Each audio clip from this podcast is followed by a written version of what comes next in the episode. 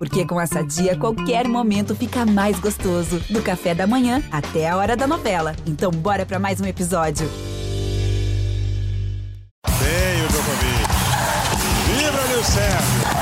6 a 4 ele tem dois match points. Federer tem três match points. Mais um match point para Rafael Nadal. Serena Williams tem o duplo match point.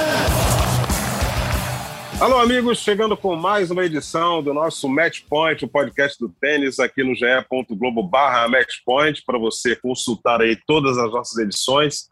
As notícias do tênis no ge.globo barra tênis. É, tivemos aí a última edição conversando com o, o, diretor do Rio Open, o Luiz Carvalho. Vamos agora é, fazer um resumo da semana que passou e já projetar aí é, algumas coisas que devem acontecer no mundo do tênis. A gente vai destacar no dia de hoje é, Estamos gravando no dia 28 de fevereiro, né, segunda-feira de carnaval, e nesse dia, se você acessar o ranking da ATP, você vai ver uma diferença lá. Mudou o número um do mundo. Agora o número um do mundo é o Daniel Medvedev, né, assumiu essa condição é, depois que o Novak Djokovic foi eliminado pelo Iri Vesely é, na fase de quartas de final do torneio de Dubai, nos Emirados Árabes Unidos. O Djokovic teria que vencer lá para sustentar a condição de número um do mundo. O Medvedev acabou sendo eliminado na semifinal de Acapulco, perdeu para o campeão Rafael Nadal. A gente vai falar também desse início de ano do Nadal. É, é, é um assunto da nossa pauta no dia de hoje. Vamos falar também de Alexander Zverev, que em Acapulco fez o, o, o famoso papelão e, e, foi eliminado do torneio sem jogar, foi desclassificado pela organização do torneio e imediatamente pegou um avião, veio para o Rio de Janeiro, já está treinando em terras cariocas no calor, no calor senegalês de fevereiro e vai defender a Alemanha na Copa Davis. Olha o problema que o, que o, que o, que o Zverev criou para ele e criou para nós. Vamos ter que enfrentar um top 10 nesse confronto Brasil e Alemanha. E vamos falar também do tênis brasileiro com conquista em Santiago do Chile nas duplas é, de Rafael Matos e Felipe Meligeni Alves, título para o Brasil, o segundo título de ATP dessa dupla aí que está bem entrosada, vem jogando junto há algum tempo. E aqui com o nosso time titular, né? Não tem ninguém no departamento médico. Eu estou com o Ricardo Bernardes, Domingos Venâncio e Narc Rodrigues para falar desses assuntos.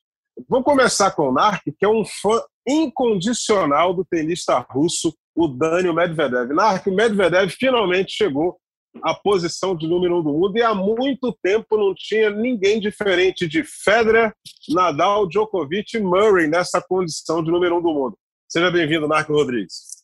abraço Eusébio, abraço Ricardo, ao Domingos. Interessante disso é, primeiro, obviamente, a questão histórica, né? Que há muito tempo não vinha uma pessoa, um jogador diferente. O segundo de interessante é que, alguns anos atrás, né, quando já se falava nisso, quem será o próximo número um, quem será. Ninguém, o Medvedev não era dos mais cotados. À frente dele tinha o Tim, tinha o Zverev, é, alguns até forçando um pouquinho, talvez, mas o Tsitsipas, né, esses jovens talentos aí, que obviamente continuam com, no circuito e tem chance ainda de virar número um. Mas veio quem? Aquele jogador da técnica estranha, diferente, né, com, polêmico, né, com suas atitudes fora da quadra, muitas vezes dentro da quadra também, uma certa grosseria, uma maneira rude de falar com o árbitro, né, de, de se dirigir até a torcida, mas um cara autêntico, autêntico.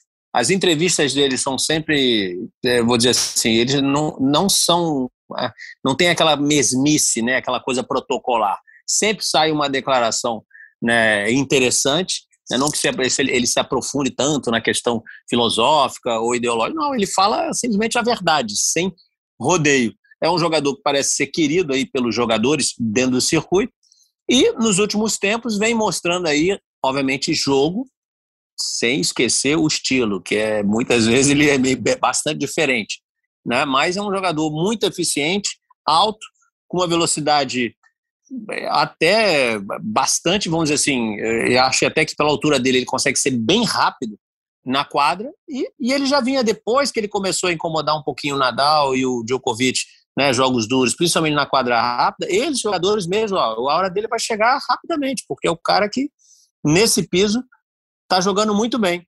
Então, obviamente, isso já estava para acontecer, mas foi ajudado pela derrota precoce do Djokovic em Dubai méritos ao Medvedev. Já passou para a história aí. Ser número um do mundo, realmente, número um do mundo, né, do planeta, em, em alguma área, em algum segmento, é alguma coisa assim fantástica.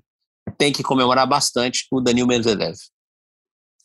É, o que a gente espera é que ele, ele não, não se deslumbre com essa condição e daqui a pouco comece a despencar no ranking. Né? A gente sabe que, que, que tem aí a questão do ranking congelado, algumas quedas de pontos aí para frente, e, e, com relação a isso eu vou conversar aqui com o Ricardo Bernardes, né, já que já vai dar a, a, pincelada dele com relação aí a essa condição nova do Dani Medvedev. Né? Ganhou o US Open, vice-campeão do Aberto da Austrália, foi semi agora em Acapulco, perdeu para o Nadal e atinge a condição número um do mundo por conta da queda do Djokovic. E ganhou o Finals tá? também, né? Não foi ele ganhou o Finals ano passado? Ganhou Finals também. É tanto torneio de O Finals, só o Finals é mais de mil pontos. É, se ganhou invicto é, ponto, é, é 1.500 para defender. É, é, Ricardo Bernardes, Dani Medvedev finalmente chegou na condição de primeiro do ranking. Pois é, Eusébio, um abraço para você, para o NARC, para o Domingos, para todo mundo que sempre acompanha a gente é, não deixa de ser um momento histórico, né? E, muito impactante, porque talvez tenha havido de um jogador tão badalado assim no, é, no início da carreira dele, como outros, né? E, e, eu até fiz uma postagem recente, que até recomendo quem quiser conhecer um pouquinho mais da história do Medvedev, convido a ver a postagem, está lá no, na, na, minha rede social, lá no Twitter, é, explicando um pouquinho da construção do Medvedev número um, né? que é, ela é completamente, digamos assim, surpreendente é, se você acompanhar a, a, trajetória do Medvedev, que é um cara que, durante o período juvenil, ele tinha uma, digamos, uma, um, um grande grupo russo, mais ou menos da mesma idade, e desse grupo ele não se destacava. Esse grupo, por exemplo, tinha o Rublev, que foi número um do mundo juvenil, tinha o Safiulin, que foi, que foi número dois e ganhou o Grand Slam. E aí Medvedev e Kachanov eram dois jogadores, não vou dizer que eram patinhos feios, mas eram ah, bons jogadores que compõem um grupo. E esse fato do Medvedev ter ficado ali um pouquinho, digamos assim, não tão na crista da onda da Federação Russa, acabou ajudando na construção do jogador que nós vemos hoje. Porque na Rússia ele viu que o negócio não estava ali tão bom para ele, os treinadores não, não queriam muito treiná-lo, né? Assim, os melhores treinadores já estavam sendo é, focados ali em, em outros atletas, e aí ele se muda para a França, onde começa aí sim a construção desse jogador que hoje é número um do mundo. Né? Aí ele começa a, a ser um. Ele era no juvenil um tenista basicamente né, alto, sacava e queria definir uma, duas bolas. E tudo que a gente vê hoje é um, um, um atleta que não define um ponto em uma, duas bolas. Né? É um cara que constrói muito bem os pontos. Como essa o Domingos vai gostar, é traiçoeiro, né? Que contra-ataca muito bem. Então, aquele tenista que parece que ele está. Danado. Ele tá, é, parece que ele está morto no ponto ali, do, do nada ele consegue uma, uma bola surpreendente.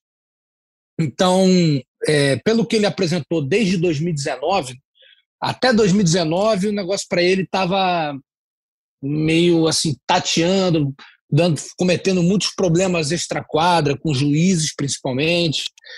E, então, depois disso, ele começa a ganhar uns torneios na quadra rápida, tanto que ele acaba em 2019 muito bem. Ele acaba finalista de Grand Slam, vencendo Djokovic duas vezes, ganhando Masters 1000. E aí, eu lembro até que a gente citou aqui uma expectativa que tinha para 2020 em cima dele, que aí tudo bem, né? Teve a pandemia que atrapalhou muito, mas até quando o circuito volta, ele só vai engrenar nos últimos dois torneios. E aí, 2021, ele vem com tudo e, e, digamos assim, acaba dando sorte né, para esse tipo de, de coisa de ser número um, que o Djokovic ganhou tanta coisa. O Djokovic, gente, só de Grand Slam, esse ano ele tinha 7.200 pontos para defender. Só de Grand Slam. É uma coisa absurda. Então, quando ele já sai perdendo 2 mil pontos na Austrália, se tornou quase que inevitável o Medvedev a, a se alçar a condição de número um. Lembrando que é o terceiro russo que atinge essa condição antes Kafelnikov, Marat Safin. E, apesar do, de, é, nas próximas semanas aí ele sair temporariamente do número um, provavelmente Medvedev vai se tornar o russo com mais tempo na liderança do ranking, já que o Kafelnikov ficou seis semanas apenas e o Safin nove. E o Medvedev nesse primeiro semestre tem muito pouco, muito pouco ponto para defender, ao contrário do, do Djokovic. A não ser que tenhamos uma mudança muito grande no calendário dos dois tenistas, eles comecem a jogar aí 250, para poder ganhar pontos aí para o ranking. Eu acho muito difícil que isso aconteça. De certa forma, é momento histórico, desde 2004, como vocês citaram aí, não tinha um nome na liderança que não fosse Federer, Nadal, Djokovic e Murray. Já se discute se foi o Murray que furou o Big Three ou se o, o, o Medvedev que está furando esse, esse número, esses quatro aí. Eu falo que o Murray ficou nove meses na liderança do ranking, então não é pouca coisa. Não foi um pequeno passageiro que teve ali. E a gente sabe que se tivesse a lesão, talvez ele ficasse, ele ficasse ainda mais tempo. De qualquer forma, Medvedev, número um do mundo, como o Narco falou, um cara de uma mecânica questionável, digamos assim, né? Não são golpes plasticamente bonitos, são golpes ali até meio estranhos, mas muito eficientes. O russo dessa vez alcança esse posto aí que quantas pessoas nós já, nós já apontamos para esse posto e que não chegaram, né? Certamente no começo da carreira do Medvedev, ali quando ele rondava os 50 do mundo, a gente não via um potencial tão grande para isso, mas ele chegou lá. Legal, legal. E, e você citou algo que eu já ia falar aqui, que os últimos dois, né, os únicos, na verdade, russos, né, a atingirem essa condição, o, o Marat Safin, ou Safin, aí você escolhe, e, e, e o Evgeny Kafelnikov. São estilos diferentes, e agora vem outro com estilo mais diferente ainda, Venâncio. Como é que a gente explica essa forma de jogar de Daniel Medvedev. Seja bem-vindo. Um abraço, Zébio, um abraço, Anarque, Ricardo, e a todos que nos acompanham semanalmente. Um grande abraço aos tenistas brasileiros de todas as localidades mais recônditas e que falam sempre com a gente, que estão ligadíssimos aqui no nosso podcast. Bom, é, duas coisas que eu, que eu gostaria de, de, colocar aqui. Primeiro, é, o NARC foi na veia quando ele falou da personalidade do, do nosso querido Medvedev. Tem senso de humor, sabe usar o senso de humor a seu favor para tirar pressão. Que o Jimmy Connors foi o maior mestre de todos nisso. O Djokovic era no início da carreira, depois isso mudou muito. Essa essa leveza que às vezes uma um comentário pré-jogo ou pós-jogo pode trazer ao jogador. Sabe usar muito bem a torcida a favor e contra sabe usar o público como poucos hoje em dia. É, então, foi na veia. Ricardinho, como sempre, bateu certinho lá no, no, no, no, que era impossível quase de se manter. O Djokovic ganhou 81 dos 83 sets necessários para ganhar o Grand Slam. Ele ganhou 81, do, perdão, dos 84 sets que um jogador de tênis precisa para ser campeão do Grand Slam inteiro.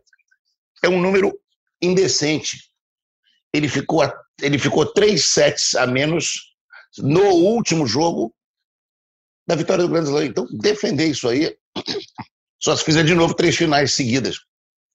Seria muito difícil, fora os outros torneios. É, então, é, é, foi quase que natural né, essa perda do posto número um. Não que fosse natural a subida do Medvedev. Méritos dele, que aproveitou muito bem. Quanto a essa mecânica do Medvedev, eu vou, eu vou, dois rápidos casos aqui muito interessantes. Causos. Brad Gilbert, um, um, excepcional juvenil na época, um, um jogador de junior college, todas as universidades de quatro anos queriam esse jogador. E todos diziam: a gente vai mexer um pouquinho na sua direita e você vai ser um dos, dois, um dos melhores jogadores do mundo. E o CLA e Stanford, todas queriam o, o Gilbert. Ele foi para Pepperdine, onde um psicólogo tenista, que ganhou o primeiro tie-break da história, chamado Alan Fox, disse o seguinte a ele: Nós vamos transformar você num ótimo jogador. então, todo mundo ia transformar ele num gênio, mas ia mexer na direita. Ele foi porque o cara falou que não queria mexer, não falou que mexer na direita dele. A confiança do jogador, às vezes, ela está inteira dentro de um golpe que, por vezes, mecanicamente não é o mais, o mais bonito, ou mais plástico, ou até o mais correto, né? Se hoje em dia a gente consegue, através da biomecânica, perceber se vai ser um golpe lesivo ou não, deixa o cara jogar. O segundo caso foi interessante num workshop da, da ITF, em que eu estava fazendo a tradução do nosso querido Francisco Roig, e um treinador jovem, um jovem treinador brasileiro, um pouco, um pouco cientificizado demais no assunto, ele perguntou ao Francisco Roig se Nadal tinha acabado de voltar número um do mundo. Uma, uma das dezenas de vezes que o Nadal voltou a número um depois de todo mundo achar que ele ia parar. E o, o jovem perguntou ao, ao, ao Roig se não seria é, a hora dele mudar o reversed follow-through, traduzido em português, o, o, a, a, terminação reversa. E aí o Francisco Roig olhou para aquele jovem e falou com aquele sotaque dele, reverse follow-through, que é sexto. E aí a gente, e ele falou: é, eu poderia mudar. Mas acontece toda vez que ele acerta essa bola, ele ganha o ponto. E ele acerta essa bola 90% das vezes. Então ele voltou para o número um agora. Mas pode ser lesivo. Ele falou assim: é, pode, mas pode não ser. Vamos deixar ele continuar número um. Se acontecer alguma coisa, a gente mexe. Então, é, essa, essa confiança que o jogador tem num, num, num próprio golpe, que por vezes pode parecer meio, meio é, é, não ortodoxo, né? Tá ali a confiança do jogador. Aquela direita do Medvedev que ele não mostra para onde vai nem de onde veio e que às vezes caindo para trás ele consegue dar um winner é, para todas as direções. Não, bonita não é, mas, mas trouxe o Russell número um, né? Isso, cara. Parece que é inevitável a gente falar do Medvedev sem lembrar do Brad Gilbert. Olha que ele nem foi treinado pelo Gilbert, né? Ah, Eusébio, desculpa, eu esqueci. Eu esqueci. joga. Desculpa, Eusébio, eu esqueci o final da história. Per, perdão, só para finalizar. O Francis Roig disse o seguinte: ah, Rebers follow through? Ah, é o que a gente chama de laçovaqueira. É, eu, eu, Aquela terminação. É. E o Nadal ganhou 21 slams com isso aí, 91 títulos e simples. Né? Com a terminação laçovaqueira, que ele termina ali com o rosto meio, meio no braço ali e tal. Então, é, era, era estranho também a direita do Nadal, quando, o forehand do Nadal quando apareceu. Então, né, vamos, vamos deixar o Medvedev soltar a mão. Exatamente. E chegando a essa condição aí com, com a característica dele, né? Ele é um, um tenista que muita gente pode, vai, não vai gostar, mas muita gente vai gostar demais, né? Quer dizer, o malvado favorito de uma galera aí, o, o, Daniel Medvedev. É, lembrando que no feminino, né, a Sharapova, Maria Sharapova, chegou à condição de número um do mundo. E, se não me falha a memória, eu peço ajuda ao meu meu Dinara Safina também, só que a Safina não, Safina não ganhou o Grande Slam. É, mas a Kuznetsova chegou a ocupar o, o Ricardo Onak? Eu não estou lembrando não. se, se, se Kuznetsova a, acho que não foi, nunca, nunca foi número um, não. Mas ganhou engraçado, mas ganhou o Grand Slam, né? E a, e a Safina ganhou o US Open. É a Safina não ganhou, e mas a Safina e Jankovic também foram número um sem ter ganho o Grand Slam. É, a Jankovic, no caso, aí é uma Sérvia... A, a Wozniak, quando chegou a número um, também a primeira vez, ela não tinha sido número um.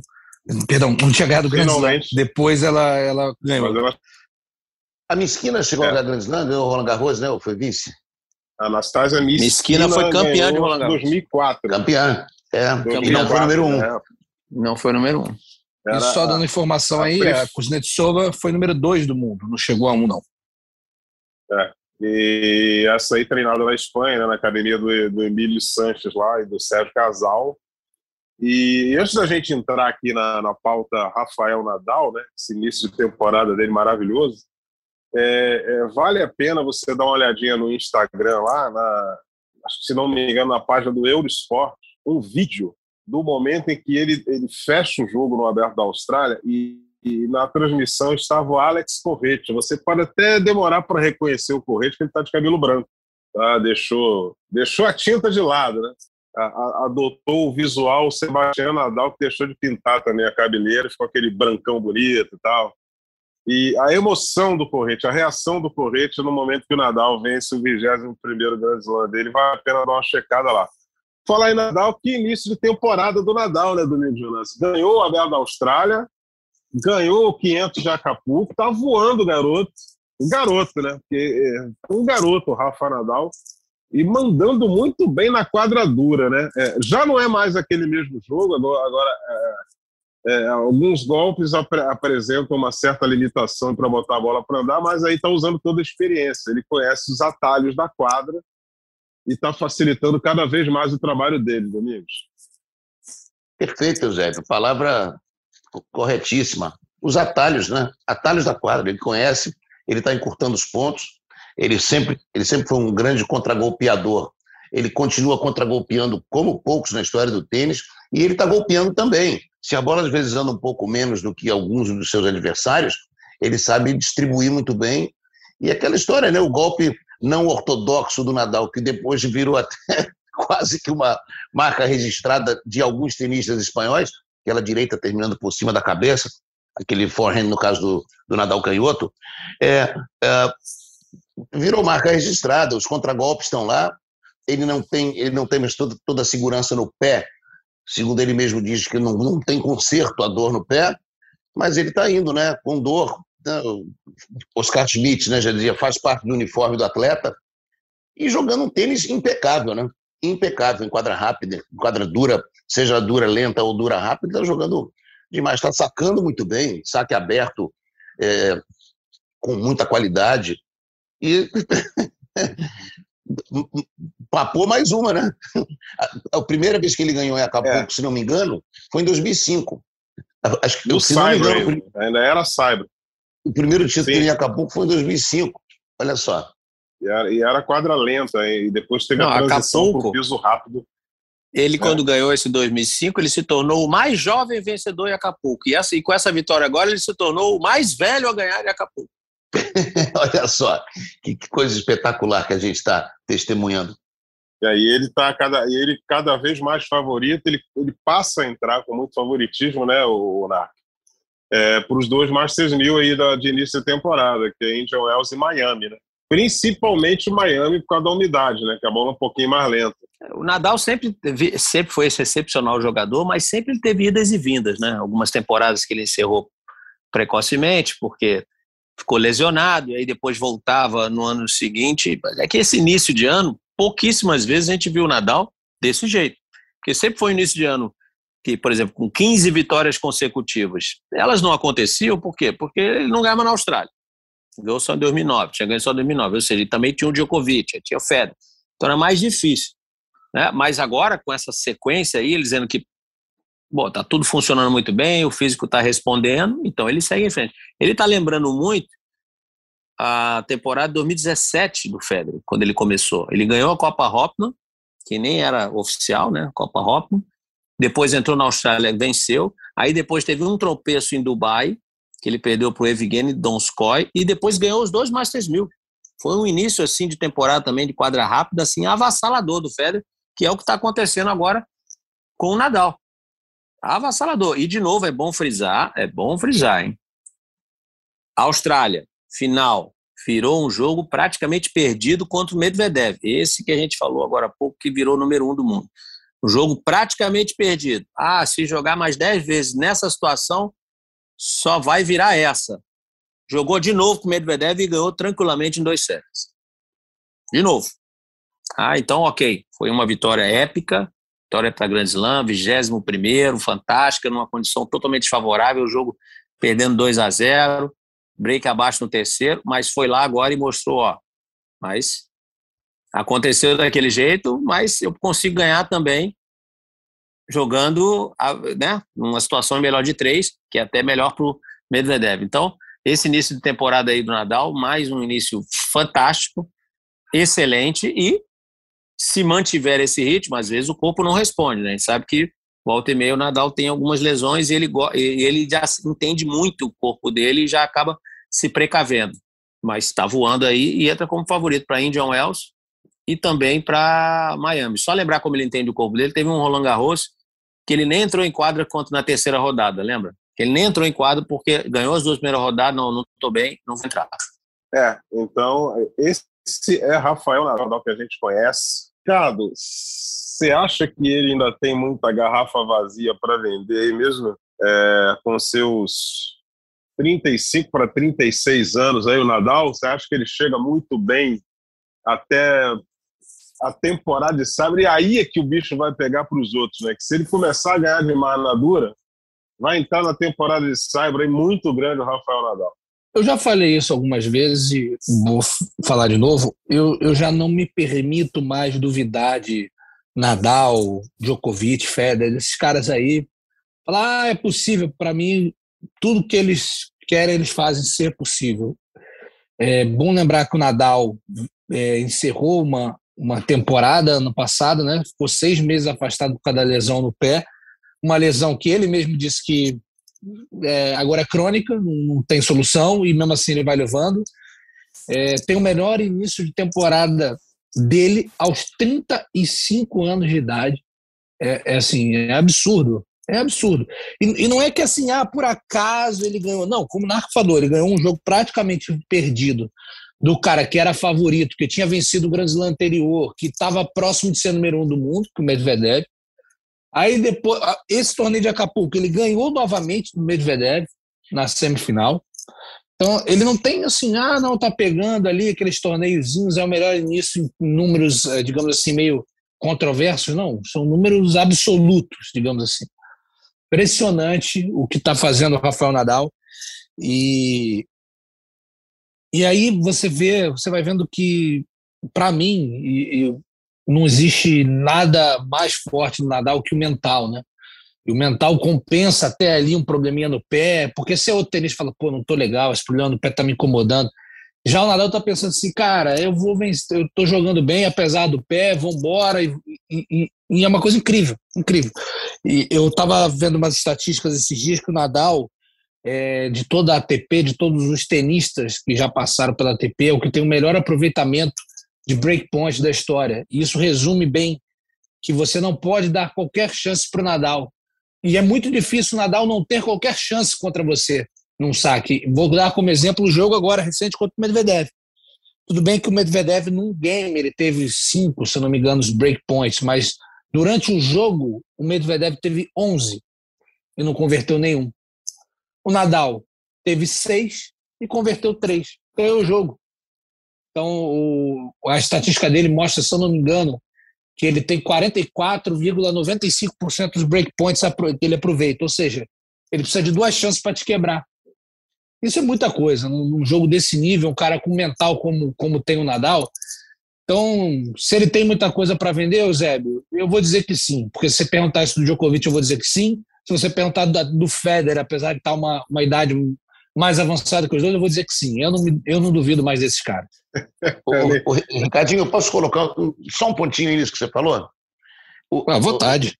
Para o jogador de tênis chegar nesse grau de confiança, é, é tudo um trabalho sólido, né? O, o, percurso, né? O percurso é que dá essa confiança a ele. É, aproveitando que a gente falou do Francisco Roig, eu vi do Francisco Roig uma vez uma situação. O Nadal tem o que chama de hiperidrose, né? Ou hipersudorese e, e, a gente vê ele, ele escorre suor do rosto quando está jogando, né? Ele tem que limpar o chão, e fica, ele tem que secar o chão que fica molhado e tal. É, e um determinado período eles resolveram experimentar um, um, um diferente tipo de overgrip, né? Para quem nos escuta, que é aquele paninho, aquela, aquela fitinha que se coloca por cima do cabo da raquete, né? Por cima do cabo de couro da raquete, coloca aquela fitinha para aderência. E eles não estavam satisfeitos com a fitinha, com o overgrip que o Nadal usava e, e, que é o que, por acaso, ele usa até hoje. E eles buscaram o, o, a fitinha que era a precursora desse, desse, desse tipo de material. É uma azulzinha que o Narki sabe muito bem qual é que satisfazia muito bem, não era tão bonito assim, mas satisfazia aos maiores jogadores. E ele foi para a Austrália usando essa fitinha diferente. E no primeiro set do primeiro jogo, ele perdeu dois games, foi quebrado uma vez, perdeu logo em seguida o outro, tirou e voltou para a antiga. Quer dizer, o número de experiências que um jogador como o Nadal fez tecnicamente, pequenos ajustes ao longo desses anos todos, para quem gosta de técnica de tênis, o saque dele mudou inúmeras vezes. O Djokovic mudou recentemente e funcionou, né, em função do cotovelo. O jogador ele vem com muito trabalho nas costas e essa confiança vem muito disso. Eu acho difícil que tenha alguém que trabalhe mais que o Nadal no tênis mundial. É, isso aí é verdade. Isso aí é, é batalhador, né? E aí, junto com o talento que ele tem, o resultado de vitória é, é, é inevitável. Encerramos aí a, a, questão Rafael Nadal. Vamos falar agora aqui do, do Alexander Zverev. Aliás, esse torneio de Acapulco rendeu muita coisa, né? O, o Zverev, no jogo de duplas ao lado do Marcelo Melo, ele, ele foi contestar uma marcação de uma bola que ele entendeu que fosse fora o juiz de cadeira entendeu que foi boa e aí não tinha desafio ali, enfim. E aí, pô, o Marcelo chegou a reclamar da mesma marcação, mas o Marcelo foi, foi mais de boa, o Marcelo mais tranquilo.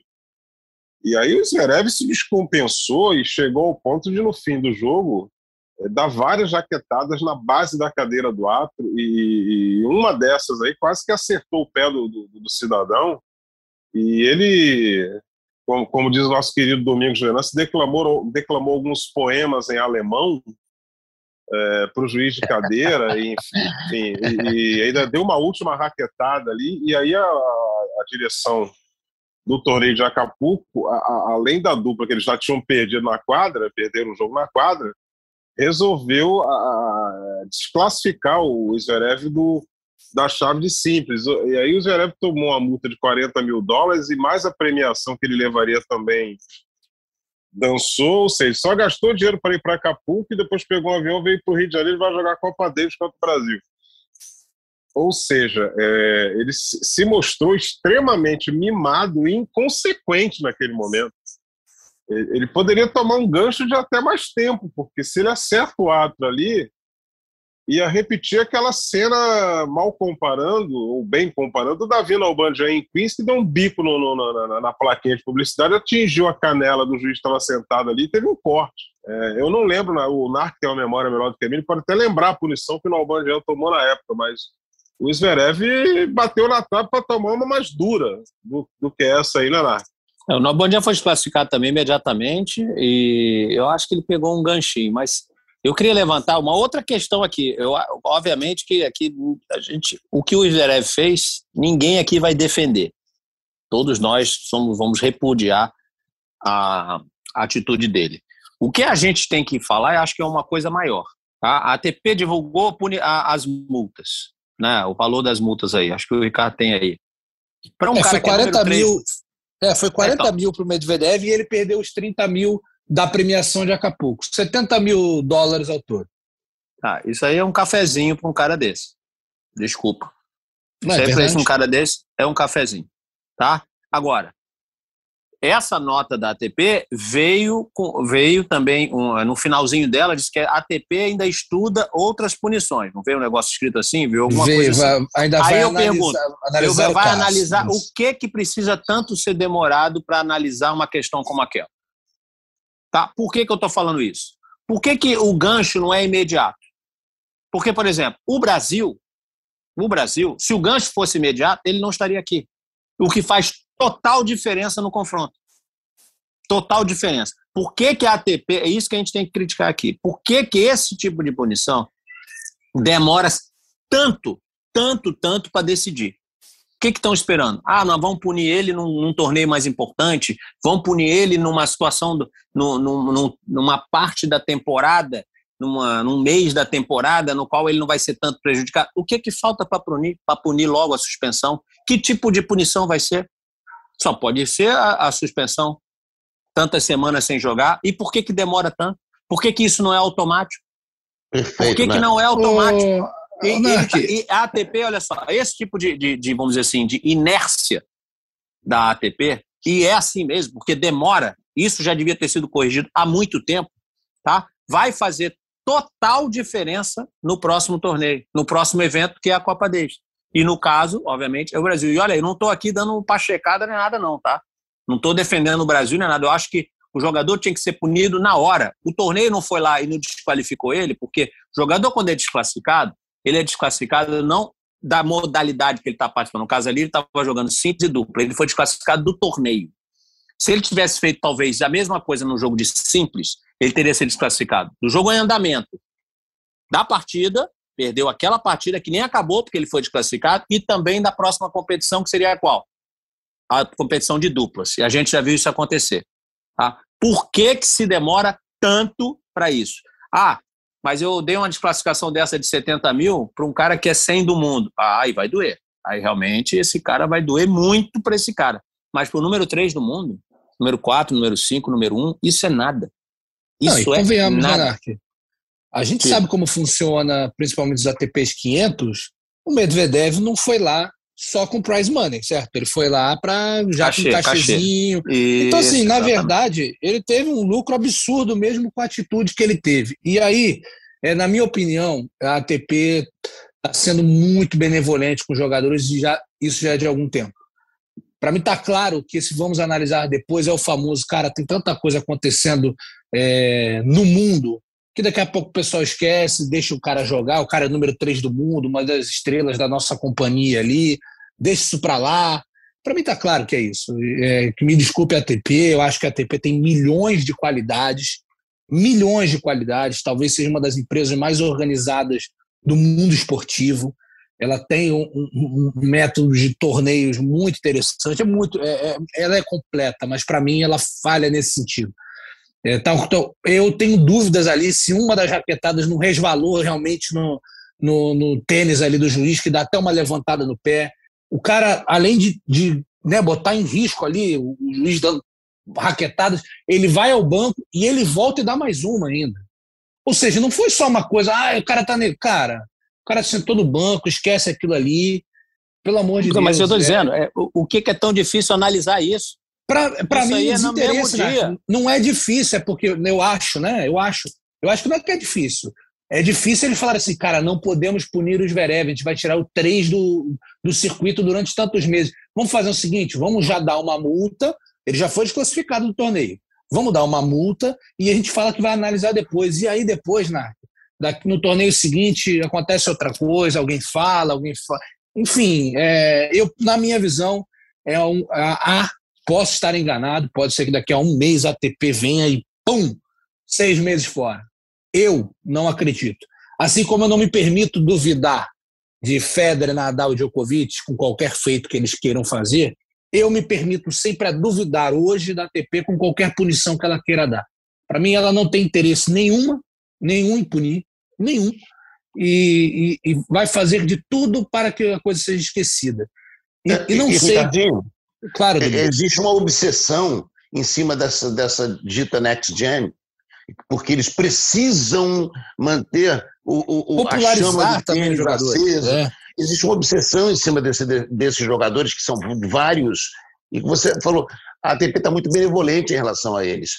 É, é, esses, esses jogadores que estão ali, digamos, é, recebendo a, a, a, o, o, o, cetro de próximos é, nobres do, do tênis, eles estão muito despreparados emocionalmente para o cargo que eles, que eles querem assumir, para a posição que eles irão, possível, provavelmente assumir, totalmente diferente dos que vinham antes, Federer, Nadal, eh, Djokovic, Del Potro, eh, eh, Vavrinka, me fugiu um nome aqui, quem foi? Murray, jogadores que eram muito mais casca grossa e muito menos mimados, jogadores que, que chegaram ali é, passando pelas dificuldades que tinham que passar. É, a, a, agressividade que o Zverev mostrou indo em direção ao juiz, olha que eu vi, e depois dessa cena eu fui buscar nas, nas redes sociais, eu fui buscar os antigos ataques de fúria do John McEnroe. Busquei vários. Ele bateu nenhum... na garrafinha. Isso, um pau, nenhum, mas ali a agressividade foi completamente desproporcional. É, eu concordo, Ricardo. E, e a não punição. É, eu lamento isso. E eu acho que se é para estudar uma maneira, como você falou, ah, vai se estudar não sei o quê, então se pune exemplarmente. Tá? Porque a gente tem que analisar. Eu pego um garoto de 18 anos, vou dar um exemplo aqui, um Alcaraz. O Alcaraz está aí, está surfando, e aí ele faz uma atitude como essa. Você tirar o Alcaraz com 18 anos, seis meses, oito meses do circuito, influência na carreira dele, zero. Aprendizado para a vida dele, 10. É isso. Para a sequência. Tá? Agora você pega um cara de 30 anos, 31, parará. Não veja bem, não estou dizendo que os erros são diferentes. Diferentes pesos. Tá? Eu estou só tentando entender o que, que é essa análise, afinal. Porque as imagens estão ali. A análise ali, se é um garoto de 18 anos ou de 31 anos, não faz diferença. Tá? Análise é em relação a isso, pô, se eu pegar um cara de 31 batedor, tirar ele seis, seis meses de circuito, oito meses, vai ter uma influência maior na carreira dele, na sequência? Vai. Vai. Isso vai. Tá? Então, eu fico pensando, por que que então, lá atrás, quem garante, obviamente que o C não, a gente não, né, o C a gente não tem como prever o futuro, né? Mas o que garante? Se a ATP, quando, há quatro anos atrás, acho que foi isso, o seu Chapovalov tinha 18 anos, deu aquela bolada no olho do árbitro, quase cegou o árbitro. Eu estava vendo isso aqui agora. Um, se ele não tivesse pego um gancho ali, com 18 anos, o Chapovalov, 18 anos, tivesse um gancho de 6 a 8 meses, nada disso que viria em seguida, seu Zverev, seu Medvedev, seu Kyrgios, não poderia ter sido evitado.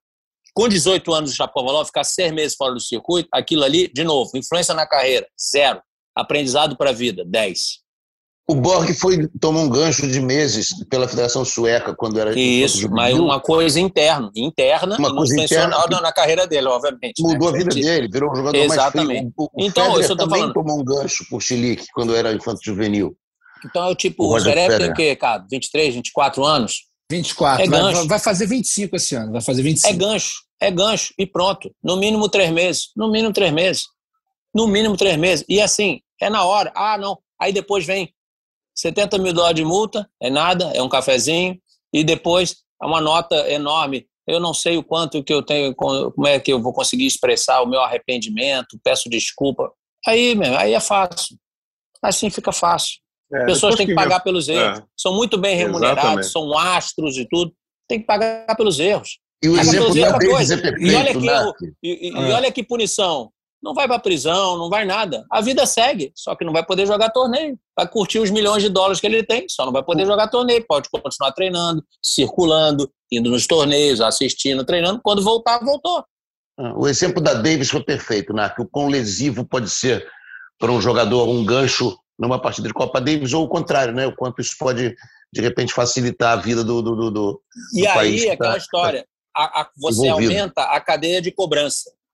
Porque, vamos lá, a gente tem informações aí, né, que veio aí, não sei o que, que o tal do Altmaier, que já tinha sido convidado, já tinha sido convocado, já estava, nem voltou para os Estados nem voltou para já saiu de Acapulco, sei lá, foi direto para os Estados Unidos, ou seja, já, tava, já se sabia que o Zverev viria. Já se sabia, só não tinha sido comunicado. Tá? Se ele tem uma atitude dessa em Acapulco e toma o gancho, a punição não viria só da ATP, da própria, da própria Federação Alemã. Peraí, meu amigo. A gente conta com você, tu faz um negócio desse? Perfeito. Teria vindo uma punição, ou seja, você aumenta a cadeia de cobrança em cima, em cima do, indivíduo, do indivíduo e aí ele vai pensar duas vezes antes de fazer. Tá? Então, obviamente, para o evento maravilhoso, Zverev no Brasil, Rio de Janeiro, vai ser um, uma Copa Davis sensacional. Agora, prejudicou a equipe brasileira. Claramente. Claramente, porque a ATP não, não consegue dar uma punição que deve e numa maneira imediata. Tá? É só isso que eu vejo. A atitude dele para a gente repudiar sempre, independentemente de quem seja o jogador e de que ranking. Mas a instituição que comanda tem que criar mecanismos para mais celeridade nas decisões. Não pode ser desse jeito. Desculpa aí se eu me alonguei, gente. Não, fica à vontade. E depois que inventaram a desculpa também, ficou muito mais fácil, né? Você vai lá, tira, mata o sujeito, pede desculpa e vira que segue o prejuízo de quem morre, né? É, mal comparando aí a situação.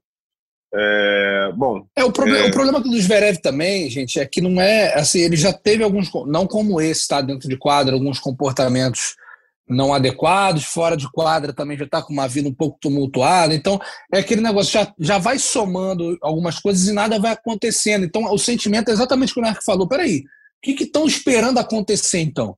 O cara deu quatro raquetadas com uma certa intensidade na cadeira do juiz. Uma, para mim, resvalou ali no, no, pezinho, que o juiz até dá uma levantadinha.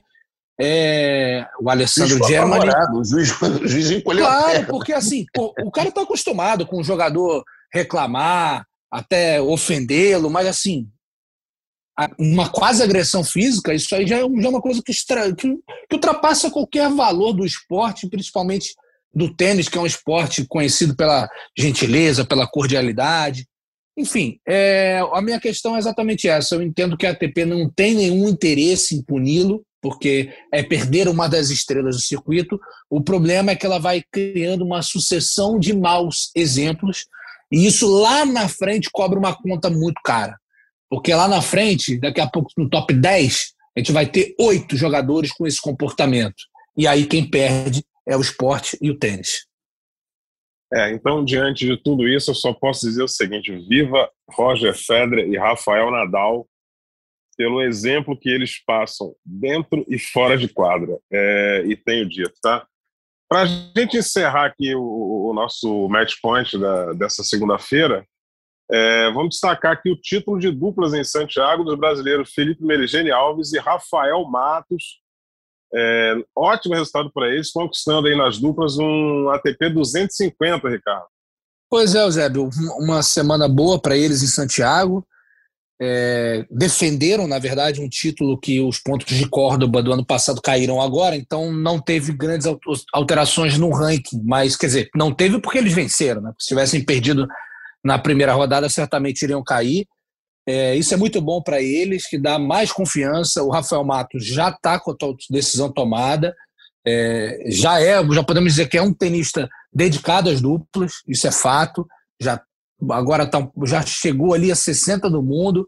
É um jogador jovem ainda. Eu acho que tem tudo aí para daqui a um, um ano mais ou menos, se ele encontrar um bom parceiro. E não digo que o Felipe não seja um bom parceiro, é que o Felipe ainda tem o foco nas simples, então eles não vão conseguir conciliar muitas vezes o, o, os mesmos torneios. Então eu acho que ele conseguindo ali um bom parceiro fixo, ele tem tudo para, na minha concepção, alcançar ali um rank próximo dos 30. Eu acho que ele tem talento suficiente para isso.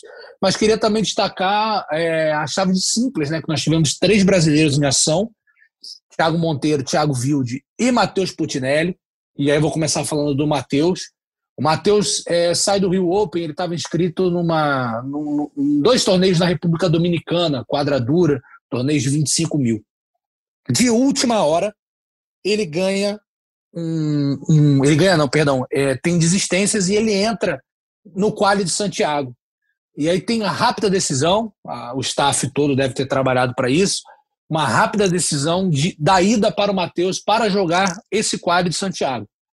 Né? E, na minha opinião, não é porque agora ele, ele furou o quali e ganhou uma rodada que eu, eu, eu vou falar isso, eu já falaria antes. Decisão acertada. O Matheus é um garoto que está evoluindo, que tem algumas coisas a serem trabalhadas no jogo, mas que esse ambiente de 250, esse clima e também a convivência com esses jogadores é muito importante. Conclusão: o Matheus chegou lá, furou o quali, ganhou a primeira rodada do Roger Home, o dinamarquês, que não está vivendo um bom início de ano, e aí parou na segunda rodada, e ali ficou evidente que o salto para ele é grande. Ele, digamos assim, ele não viu a bola contra o Kesmanovic. Foi um, foi um jogo que ficou assim transparente que o Matheus precisa ainda, digamos assim, amadurecer, né, dar aquele tempo de maturidade nos challenges, mas foi um bom resultado, alavancou um pouquinho mais o ranking dele, ou seja, ele ganhou muito mais é, financeiramente, que a gente sabe que nesse início de, de carreira é importante, ganhou muito mais do que se fosse campeão na, na República Dominicana e ganhou 50% a mais dos pontos do que ganharia se fosse campeão na República Dominicana. Então, escolha acertadíssima. Thiago Wilde defendia o título em Santiago. A gente sabia, pelo momento dele, seria muito difícil que ele conseguisse é, que ele conseguisse defender o título, ganhou a primeira rodada do Nicolas Kicker, perdeu para o Yannick Hanfmann na segunda, perdeu até de uma forma contundente é, e mostra que o, que o momento do Thiago é, requer uma, um replanejamento de rotas, né? E, mais uma vez eu vou citar, estou falando dele dentro de quadra, é, caiu muito no ranking, saiu do top 200, foram 81 posições perdidas.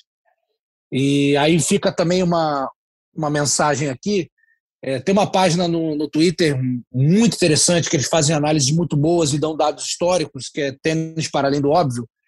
E, e lá tem um levantamento mostrando que o tênis brasileiro, desde que foi criado o ranking da ATP, 1973, se eu não estiver enganado, é, nunca teve apenas um brasileiro no top 200, que é o que temos essa semana. Apenas o Thiago Monteiro está no top 200, não temos nenhum tenista no top 100, ou seja, o momento do tênis brasileiro é muito complicado. O, o segundo tenista hoje é o Felipe, é, se eu não me engano, 208, e o vídeo foi para 215, algo nessa linha. Estão próximos ali do top 200, mas não estão no top 200.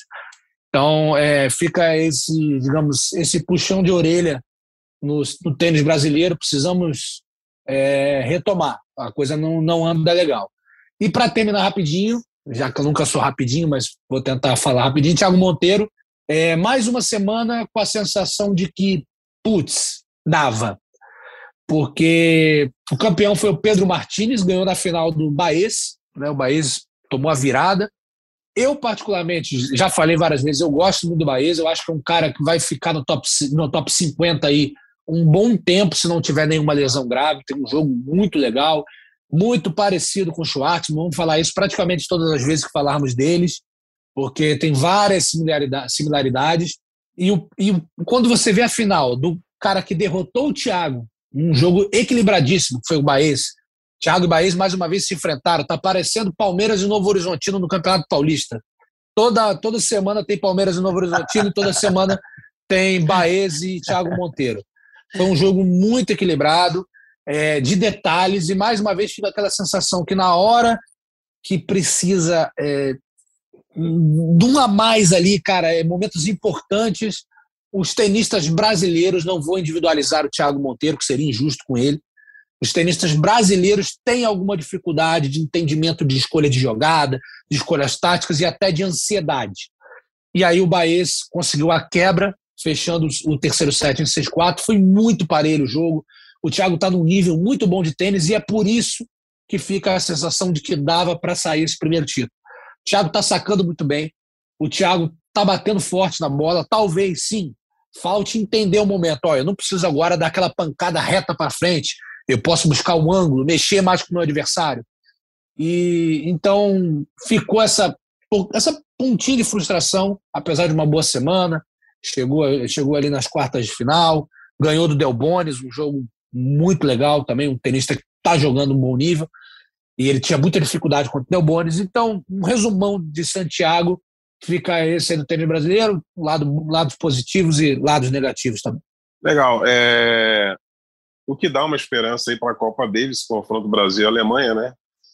O, o Thiago, depois do desempenho no Rio Open, a vitória do sobre o Baez, um jogo duro contra o Berretini. E esse bom desempenho aí em Santiago já dá uma esperança para o confronto Brasil-Alemanha, embora agora a gente tenha pela frente um Alexander Zverev que certamente vai fazer dois jogos e simples. E aí fica muito difícil, mas vamos, vamos confiar em que a gente possa ganhar do Thiago tem vitória sobre o Struff. É. É isso, isso aí, né? Thiago é do Sul. Também. E a gente está com, apesar dessa dupla não ter sido muito utilizada, inclusive em Copa Davis, que é o Marcelo e o Bruno Soares, que é a nossa, seria a nossa melhor dupla, ela vai entrar em quadra, muita experiência. O formato da Copa Davis é diferente, é melhor de três sets agora. Mesmo Sim. com o Zverev, obviamente, sem o Zverev seria. a chance do Brasil aumentaria muito. Agora diminuiu Mesmo... um pouco, mas, mas a é. chance existe. Existe porque o histórico do Thiago contra o Struff, que deve ser o número dois, é bom. E detalhe, o Struff, não sei não, caldeirão, quente, ainda pode dar aquela rateada, mesmo num jogo, por exemplo, contra o nosso número dois, que deve ser o Thiago Wild. Não sei, vamos é, ver. É na quarta. Mesmo, mesmo o Thiago é horário... é bom jogador nessas condições, hein? Ele joga bem nessas condições. A gente já viu ele fazer alguns dos seus melhores resultados, se não os melhores, exatamente no Rio de Janeiro, exatamente nessa época do ano, nesse calor, no piso, caldeirão. É, dá, é, dá para ter tendência E a tendência é que seja num calor muito forte, embora o horário já esteja da tarde para a noite, né? É, como o formato mudou, você não tem aqueles jogos melhores de 5, então não começa 10, 11 da manhã. Se fosse aquele formato de melhor de 5 sets, amigão, aí os alemães eles iam fritar naquele sol da Barra da Tijuca Calma ali. que ainda tem também aquela quadra a 3 por é. hora, né? Também tem É, essa. exatamente, muita água por baixo, exatamente. E aí tem essa questão aí. A única coisa que a Alemanha ainda pode tirar alguma vantagem na questão ambiente, né? É o fato de, do, dos jogos começarem na parte da tarde, porque você não tem aquela obrigação de melhor de cinco. Melhor de cinco não teria como começar, se nem poderia também, por causa da iluminação. Tem, tem iluminação artificial, mas, quer dizer, aquela vantagem que a gente, tem, gente teve lá naquele confronto lá do passado, de melhor de cinco, de, do, do Boris Becker sair do Rio de Janeiro como se fosse um camarão, a gente já não vai ter aí, mas, de qualquer forma, ainda é muito calor. Ainda é muito calor, mesmo sendo na parte da tarde e aí uma vantagem que a gente pode ter para cima dos alemães. Olha que o capitão da nossa Davis foi um dos que fritou o tal dito camarão, hein? Exatamente, o Jaiminho, né? O herói, o herói naquele, naquele confronto ali, embora o, o Nico Mata, o Luiz Mata tenha detonado o Boris Becker fisicamente, que não permitiu que ele co completasse o, o, confronto com qualidade, jogou duplas, mas muito cansado, o, o, o Jaime Uncins foi o grande herói, ele é o nosso capitão. E vamos lembrar que o Bruno Soares acaba de dar 40 a 0 na vida, né? 40, 40. anos de idade o Bruninho ontem e vai jogar nessa, nesse clima de querer um presente de aniversário aqui no Rio, aonde ele morou tanto tempo. É. E, e, e na semana uma... passada.